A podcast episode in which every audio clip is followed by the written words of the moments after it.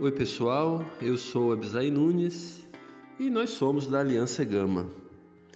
Nós existimos para que todo morador do Gama e cada pessoa do mundo compreenda o Evangelho a ponto de responder a ele.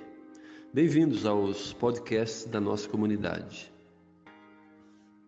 A maioria das pessoas do mundo tem grandes dificuldades de falar acerca da vida após a morte, do que ela pensa, de como ela, de algum modo, pode se apegar a alguma coisa para dizer que vai para uma condição boa depois que morrer. Geralmente as pessoas têm vergonha de falar acerca disso, porque elas têm medo de estarem erradas. Então, muitas pessoas têm grandes dificuldades de entrarem nesse assunto. Por isso é que ultimamente eu tenho sido um pouco mais ousado de questionar, perguntar, chamar para uma conversa tratando desse assunto de vida eterna. Porque é provável que eu possa aprender alguma coisa com as pessoas, obviamente, é provável que eu vá aprender alguma coisa, mas também daquilo que eu já sei, eu tenho certeza absoluta que eu, de algum modo, posso ajudar na leitura que eu já fiz da Bíblia e na maneira com que eu tenho percebido a lógica que essa Bíblia apresenta acerca da vida após a morte.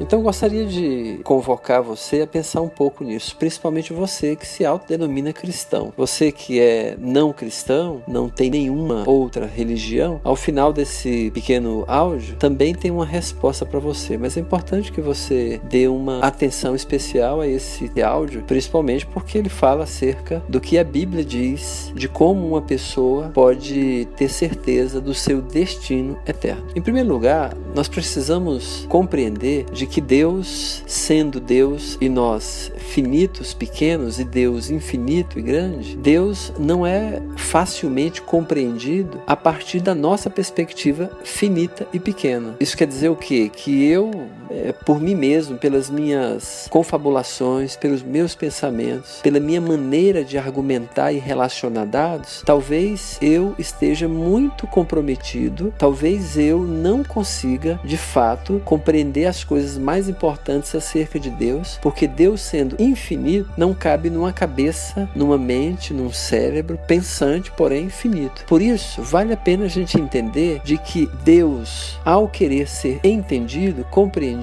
ele próprio tomou ou deveria tomar a iniciativa de se apresentar da maneira dele, a maneira com que ele poderia de algum modo ser compreendido por nossa mente, nossa mente finita. Por isso que nós devemos dar crédito à informação a respeito da Bíblia, porque a Bíblia, ela própria, se autodenomina palavra de Deus. A Bíblia se apresenta como sendo Deus se comunicando com o ser humano. Olhando para esse aspecto, a Bíblia, ao menos, deve ser considerada. E a Bíblia diz algumas grandes verdades a respeito do nosso destino eterno. Diz que, de fato, existem apenas dois destinos para o ser humano: ou ele vai para o céu, morar com Deus eternamente, o lar celestial, ou ele vai para o inferno, para a danação eterna, para onde, obviamente, não existe existe sequer a sensação ou a presença de Deus. O nosso coração, a nossa alma, o nosso interior almeja por um céu eterno, almeja pela presença de Deus na nossa vida. Quando muitas vezes a gente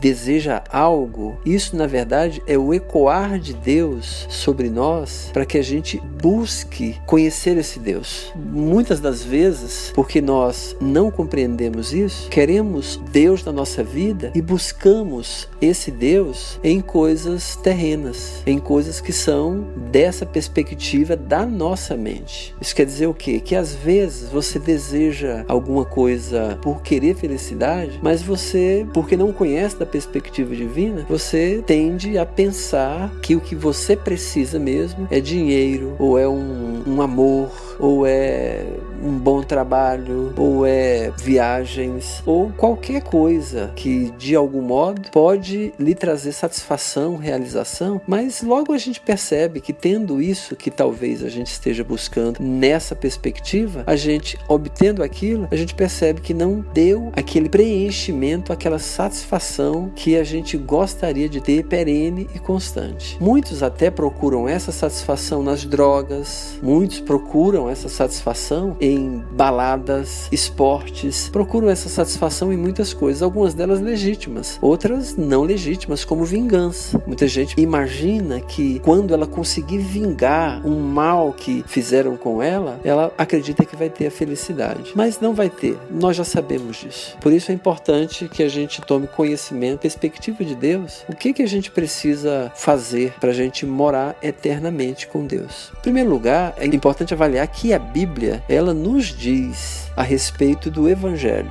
Porém, muitos de nós não sabemos que o evangelho, ele tem dois grandes lados, aquele lado das más notícias e o lado das boas notícias do evangelho. O lado das más notícias do evangelho quer dizer que é uma boa notícia, porém é uma notícia que nos desagrada. E basicamente, dois focos a Bíblia apresenta a respeito da boa notícia que nos desagrada, que é, em primeiro lugar, que nós somos pecadores e somos pecadores da perspectiva de Deus, somos grandes pecadores. Quando a gente fala que somos pecadores e a gente admite isso, geralmente a gente não admite que nós somos tão pecadores. Somos pecadores hum, mais ou menos, porque nós tendemos a nos comparar, que é a nossa tendência, a tendência humana, com outras pessoas. A gente sempre tende a comparar as pessoas com o nosso comportamento. Nós julgamos as pessoas pelo que elas fazem e julgamos a gente pelas nossas intenções. É a mania do, do ser humano. Então, é fácil a gente colocar as pessoas piores do que a gente. Ah, muitos de nós pensamos: se no fim das contas eu for para o inferno, muitas pessoas vão para o inferno também. Geralmente a gente pensa assim porque a gente está considerando que o inferno é um local onde as pessoas que fazem más coisas vão. E eu não faço tantas coisas más assim. Mas, como já falei no início, a perspectiva que a gente tem que ter a respeito de alguma coisa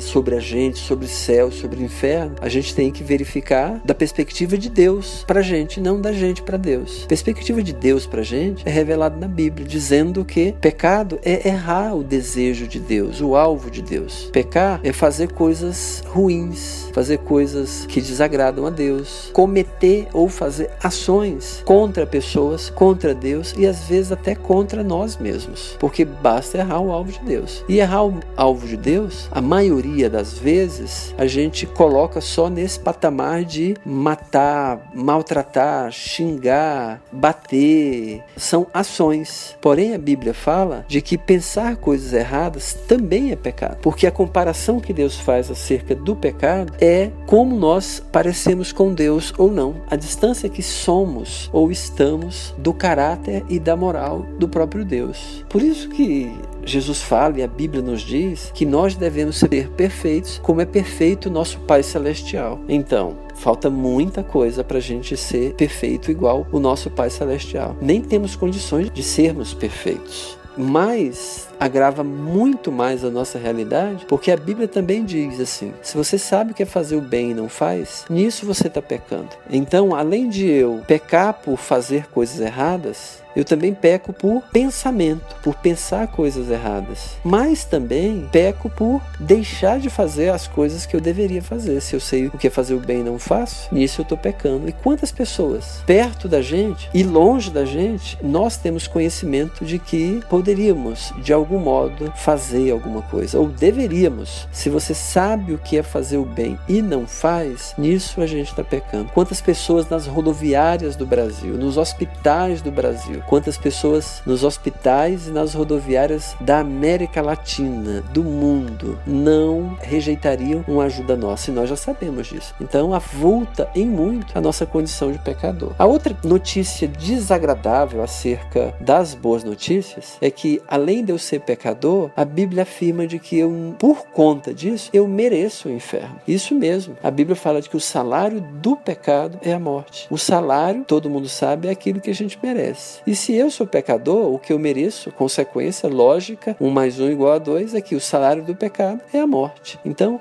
porque eu sou pecador, eu mereço morrer. No contexto dessa passagem, quando o apóstolo Paulo fala de que o salário do pecado é a morte, o contexto é claro, dizendo de que a morte ali se refere a uma vida eterna sem Deus. Então, não é apenas a morte física que trata esse texto, é uma morte eterna, é inferno mesmo. Por isso, é importante a gente entender essa lógica que a Bíblia trata. A Bíblia apresenta da perspectiva de Deus de que eu sou pecador, todo mundo é pecador, a Bíblia mesmo diz que todos pecaram e merecem o inferno porque o salário do pecado é a morte. Então essas são as duas frentes e atenções que a gente tem que dar para essa grande verdade que é a primeira parte, as más notícias do Evangelho. Primeira parte é de que eu sou de fato pecador. E a gente, com pouco exercício, a gente sabe que nós somos pecadores. O segundo aspecto é de que, porque eu sou pecador, eu mereço o inferno. Quem determinou isso foi Deus, não foi a religião, ou seja, a religião evangélica, ou seja, a religião católica, ou seja, qualquer tipo de religião que diz que nós merecemos o inferno porque somos pecadores. É a própria Bíblia que fala acerca disso. Então, veja só, agora a gente pode se imaginar em desespero, né? Porque nós somos pecadores e por conta do pecado nós merecemos o inferno. E dentro dessa situação de merecimento de inferno tem um outro agravante, ainda fazendo parte das boas novas, mas daquele aspecto que nos desagrada, é de que nós não conseguimos nos salvar. Veja só, merecemos o inferno porque somos pecadores e não conseguimos sair dessa situação. A Bíblia fala assim: pela graça sois salvos mediante a fé. E isso não vem de vós, é dom de Deus, não de obras para que ninguém se glorie. Olha o que, que Deus fala. A Bíblia afirma de que não é por obras que a gente é salvo. Efésios 2, 8 e 9 falam acerca disso, que não é por obras. Primeiro ele fala, pela graça sois salvos. Graça é de graça, olha só, pela graça sois salvos, mediante a fé. Fé é acreditar. Mas olha o que, que ele fala no restante aqui. Pela graça sois salvos, mediante a fé, e isso não vem de vocês. Então não é a gente que causa isso, essa graça, essa salvação. Ele fala, não vem de vocês, é dom de Deus. Dom é algo que é dado, é dom de Deus, Deus é quem dá. Pela graça sois salvos mediante a fé. Isso não vem de vós, é dom de Deus. E aí completa, não de obras, não de obras, para que ninguém se glorie. Então a gente não pode se salvar. Mas dentro do que essa passagem fala, terminando essa ideia das más notícias, das boas novas, das boas notícias, fala de que é pela graça que a gente é salvo. Aqui é que entra exatamente a melhor parte das boas novas, porque ela apresenta a forma pela qual Deus decidiu decidiu resolver o meu problema que seria insolucionável da minha parte. Eu mereço ir para o inferno porque sou pecador, mas Deus decidiu, olha só que coisa interessante. Deus decidiu nos dar o céu de graça, pela graça sois salvos, mediante a fé. Então basta que eu creia, mas é melhor que a gente entenda esse pacote de benefícios que nós temos, que nos foi concedido. Pela graça sois salvos. O que é graça? O nome já está dizendo o que, que significa graça. Graça quer dizer de graça. Opa, de graça todo mundo sabe o que é de graça. É 0800. É algo que eu não paguei para ter. Porque se eu pago, qualquer que seja o valor, ele deixa de ser de graça. Mas a Bíblia fala de que a salvação só vale, só é concedida, só é entregue se for de graça. Por isso que fala que não é por obras. Se eu tento comprar a salvação por uma boa ação, um bom caráter, um bom pensamento da minha parte, eu não estou permitindo que essa graça recaia sobre mim. Que essa graça, que é de graça, esse favor que eu não mereço, eu tome posse dela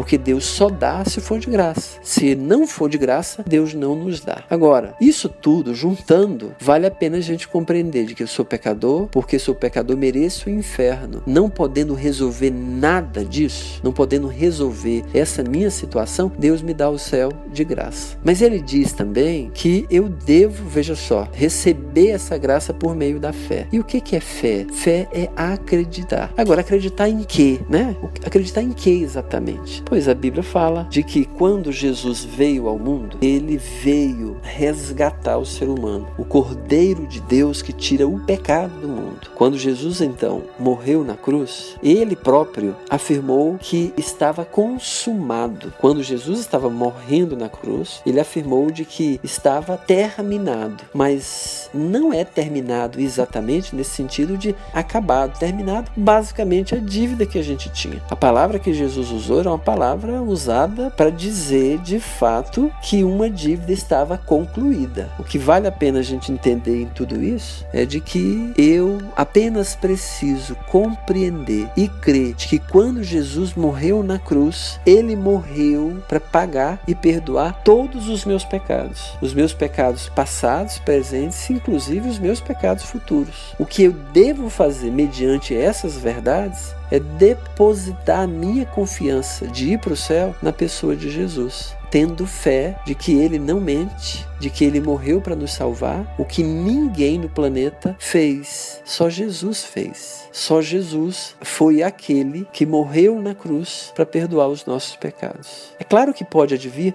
muitas perguntas acerca disso, mas o que nós devemos entender basicamente é que o Evangelho é a graça de Deus em favor do ser humano. É a graça de Deus que é concedida ao ser humano, mas ela só é recebida, ela só é aceita, ela só é de algum modo eficaz para quem admite de fato essas verdades, que é pecador, não consegue se salvar, merece o inferno e não consegue se salvar, mas aceita de graça a salvação que Jesus providenciou quando morreu na cruz, derramando o seu sangue, dando de si para perdoar todas as pessoas que depositam a sua confiança nele como seu único, exclusivo e suficiente Salvador. Qualquer pessoa que entende isso pode, admitindo essas verdades, entregar a sua vida para Jesus salvar, porque Jesus está em todos os lugares e ouve a nossa oração. E basta a gente fazer uma oração entregando a nossa vida para ele salvar. A lógica de tudo isso é que Jesus, ao nos salvar, passamos a pertencer a ele. Então, admitimos que ele é o nosso Senhor além de Salvador. Se ele então é o nosso Senhor, é claro de que ele quer que eu tenha uma vida que busque parecer com ele. Eu sou salvo porque entreguei a minha vida para Jesus salvar, mas eu devo ser obediente a ele porque ele é o meu Senhor. Eu não tenho que fazer boas obras para ir para o céu, mas eu preciso fazer boas obras porque eu vou para o céu. O meu dono, o meu Salvador, exige isso. Ele quer isso. Ele me ordena fazer isso. Por isso é importante que a gente coloque tudo isso na mesa de que, de fato, eu não consigo me salvar. Preciso de um Salvador. Jesus é o único Salvador. Por isso que devemos depender somente dele. Qualquer pessoa que admite essas verdades e deposita sua confiança em Jesus, essa pessoa vai para o céu. Vale a pena então você, onde estiver agora, fazer essa oração, dependendo, depositando a sua vida somente em Jesus como seu único, exclusivo e suficiente Salvador. Pense acerca disso, faça essa oração, leia a Bíblia, procure uma igreja que fale a respeito dessa verdade para você ter uma comunhão, uma vida comum com pessoas que pensam do mesmo jeito. E por outro lado, você deve se sentir obrigado a passar essa mensagem para outras pessoas, explicar para as pessoas acerca do que você acabou de aprender, para que elas também venham a crer em Jesus como seu único, exclusivo e suficiente Salvador, depositando a sua vida nele como o Salvador da sua vida, para que todos os seus contatos, todos os seus relacionamentos tenham a oportunidade de ouvir acerca do Evangelho e dar uma resposta a essa verdade verdade, mesmo que seja a resposta negativa, mas que ela tenha pelo menos a oportunidade para poder responder sim ou não. Sim, reconhecendo que é pecadora e precisa de um Salvador, e esse Salvador é Jesus, ou não. Eu quero me salvar, ou talvez eu não, não necessite de um Salvador. Uma pessoa que não crê em Deus pode ficar imaginando: ah, para que essas coisas? Deus não existe e tal e tal e tal eu queria lhe fazer um desafio de pensar o seguinte: pensa na verdade de que se formos avaliar as consequências de ou eu ou você está certo ou errado, é provável que eu leve vantagem. Veja bem, se você estiver correto de que não existe Deus, você está bem depois que você morrer. E eu também estarei bem depois que eu morrer. Mas se eu tiver certo e você errado, de que precisamos de fato crer em Deus e depender do Filho dele, Jesus Cristo, como o seu Salvador, se eu tiver certo e você errado, eu vou para o céu, eu vou me dar bem e você vai se dar mal. Então, se você estiver certo, nós dois estamos muito bem. Mas se eu que estiver certo, só eu que estarei bem. Reflita acerca disso e leve em consideração a oportunidade que Deus está te dando de você depositar sua confiança nele como seu Salvador e ir morar no céu eternamente. Leia a Bíblia, leia a Bíblia e procure uma igreja séria que ensina a Bíblia para você não perder tempo, para você crescer e ensinar outras pessoas. Que Jesus Cristo abençoe a sua vida. Terminamos mais um podcast. Apreciamos a sua atenção. Esperamos também que você tenha gostado. Se sim, ouça os outros podcasts e nos siga nas redes sociais para se manter atualizado do que está acontecendo em nossa comunidade cristã. Um forte abraço em nome da A Aliança.